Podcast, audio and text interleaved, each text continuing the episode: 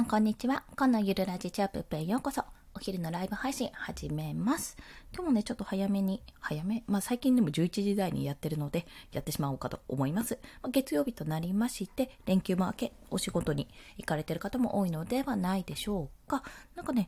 外、雨降りそうだなと思ってたんですけども、とりあえず持っていて、まあ相変わらず暑い都内でございます。そして今日のお話は、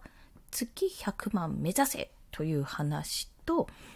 あと、魔女の一撃について。まあ、魔女の一撃はほぼ余談なんですけども、そんなお話をさせていただきます。まずですね、月100万目指せってとこなんですけども、まあ、これは単純にまあそれだけの話なんですが、この月にいくら稼ぐぞって目標がやっぱり20万なのか10万なのか100万なのかもしくはまあ1000万とかなのかっていうことによるんですけどもそれによってね全然考え方が変わるってことにまあ今更ながら気がついたんですね。めっちゃめちゃ当たり前のことなんですけども。まあそれは何かというと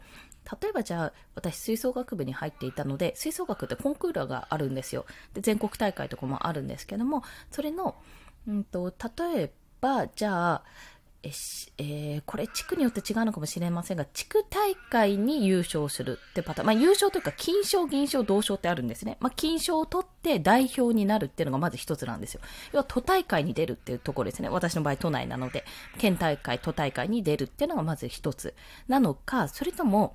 県大会で優勝して、え全国大会に出るかっていうところなんですよね。全国大会に出る。まあ、インターハイみたいなものですよ。インターハイに出るっていうのが一つ。じゃあ、インターハイで優勝するっていうのも、まあ、それも一つの目標になりますよね。だいぶ大きくなりますけども。そして最後が、インターハイ、まあ、全国大会で優勝するっていうのも、やっぱりもちろん一つ、甲子園で優勝すると同じようなもん。それより先に、じゃあ、プロ、えー、ごめんなさい。今、野球で例えてしまった。吹奏楽で言うと、まあ、全国大会に出る。全国大会で金賞を取って、金賞は誰でも誰でもじゃないけど取れるんですけど、結構複数取れるんですが、その中の優勝って1個しか取れないので、じゃあ優勝を目指す。それが一つ。で、もうちょっと大きくすると、じゃあプロになるとかですね。あの、それで食べていく。まあ、自衛隊もそうだし、あと、吹奏楽で言うと、私が知ってるとシエナとかですね、シエナウィンドオーケストラとか、あの、佐渡豊さんが指揮を振ってるところなんですけども、そことか、あと、構成ウィンドオーケストラとかね、まあ、いろんなところがあるんですよ。まあ、そういったところに入る。じゃあ、入団するっていうのが一つ。もっとさらに言うと、じゃあ、そのプロの集団の中でトッププレイヤーになるとかね。まあ、そんな形でいろいろこう、目標って一つに対して一つのこと、吹奏楽が上手くなりたいとか何かこう、得たいと思った時に、結果を出したいって思った時に、その高さっていうのがいろいろあるんですね。で、私は今までね、一応こう段階を踏んで、今は月7万っていうことをやっていたんですけども、まあでも月に20万か30万ぐらい、まあ手取りだと30万ぐらいかな、稼げればいいか、とりあえずって思ってたんですよ。ずっと。ずっとね。まあ、その後のことはもうちょっとなんか何がやりたいかとか、どういうサービスやりたいとか、もうちょっと具体的になってからにしようって思っていたんですけど、これまずいなって思ったんですよね、この思考。なぜかというと、いく、何、えっ、と、何年経っても、いくら経っても、それま中長期的目標っていうのも言ってましたが、言いましたけど、この前。それだと何ヶ月経っても何日経っても、月100万の感覚が全然降りてこないんですよ。というのは、30万、20万ぐらいって、正社員で頑張れば働き、えっ、と、働いて月に、まあ、その給与額として、その手取りじゃないけど、給与額としていただける金額ぐらいだと思うんですが、不思議なことに、月に100万とか、まあ、月に200万でもいいんですけど、月に50万でもそうですね。私想像ができなくて、その会社員だったからこそ、どうやったらそんな風に、そんな風なお金がもらえるのかっていうのが想像ができないわけですね。ま時給換算すれば、時給換算すればできますよ。それは頑張ればね。でもそんなに働けないよってなるわけじゃないですか。でもそこのマインドブロックが壊れてなかったので、あ、私だからなんか今あんまりこれやってるけどもなんか結びつかないんだなということに気がついたわけですよ。何でもかんでもお金を取りに行けってわけじゃないですよ。まず稼いで稼いでこれも、あ、もうこれ売りつけてやろうとかそういったことじゃなくて、じゃあ私は月に100万稼ぐぞっていう気持ち、まあ、そこで100万稼いでそれを半分、半分というか生活費にはこれぐらいしか使わないけども、あとはこれを事業投資にしてとかこういうことをやってっていうことが想像できてない。今言った通り具体的に想像できてないからこそ、結局これ同じことの繰り返しになるんだなって、成長スピードがめちゃめちゃ遅いと感じたんですよ、ここで。確かにいろんなことやれてるし、今月はそれこそ収益の目標は達成してないんですけど、でも、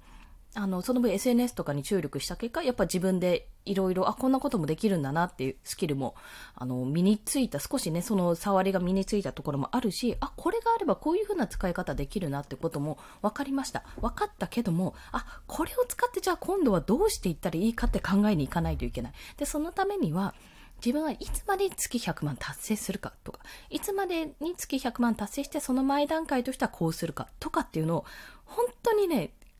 あの、本当にごめんなさい。反省なんですけど、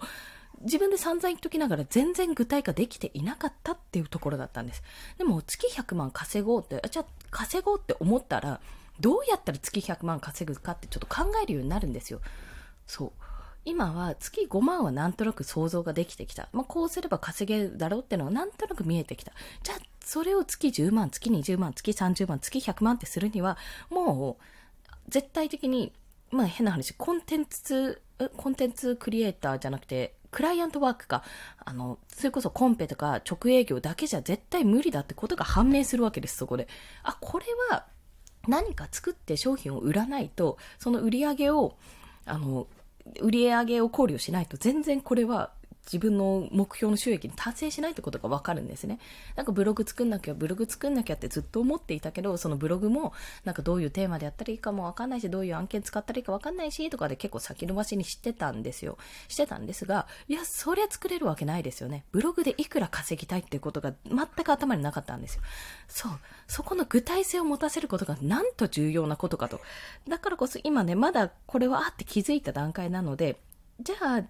月に100万を、まあ、何年、何年後、1年後にじゃあ月100万を目指すでも何でもいいんですけども、1年後はきついか、まあでも1年でちょっと計算してみますね。で、なった時に、今が月7万到達してない5万ぐらいだとしたら、1年後に20倍ですよ。わお わおですよ、本当に。でもそこで、じゃあ、不労収入、不労所得のこの仕組み化の部分でいくらいくら仕組み、これの部分でいくらいくら、今の自分のあの、フォロワーさんの数とか影響力を考慮したらいくらいくらってところ全部計算して、まあ、できるかどうかっていうのを算出するわけですよね。そう、そこ。そこがね、本当にできてなかったので、これはね、一回立ち止まった人にやってほしいことなんですよ。あんまり収益考えてない方は特にあの問題はないので、そのまま発信していけばいいんですが、少々お待ちください。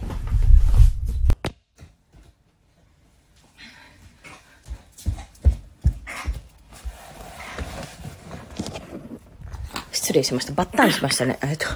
息子がコロコロ転がって危なかったので今飛び出しました。はい。そしてマイクが抜けましたので、全然音質が変わってしまいました。申し訳ございません。まあそんな形でですね、今日はあの、具体的な金額を持たせようと。で、自分の中でま月20万、月30万ぐらい稼げればいいかなとか、そんな月100万なんて稼いだところで想像できないよって思うかもしれないけど、とりあえず月100っていうのをまずはやってみて損はない。そうすることによって自分のマインドブロックが外れて、そこからじゃあ月100万稼ぐには今のまんまじゃダメだ。どうしたらいいんだに、ちゃんとできるんですよ。で、時間と、仕組み化と何に時間を割いて、どういう仕組みを作っていって、どういう流れで金額を増やしていけばいいのか。じゃあ、Kindle 本一冊出した。じゃあ、その一冊でいくら稼げるようになればいいのか。とかね、そういう想像ができるようになるので、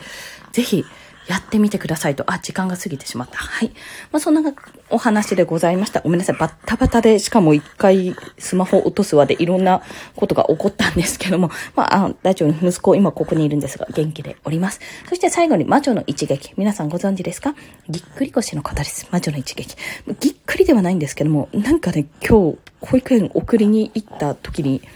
立てなくなった一回やってぐらいに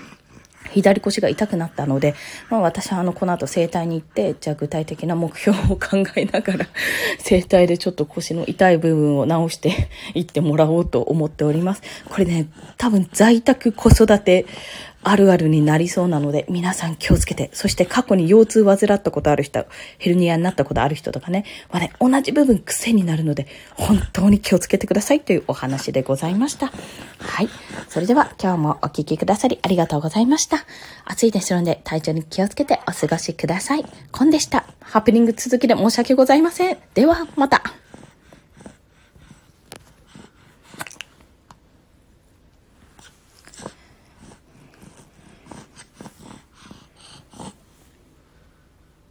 あれ終了できたかな。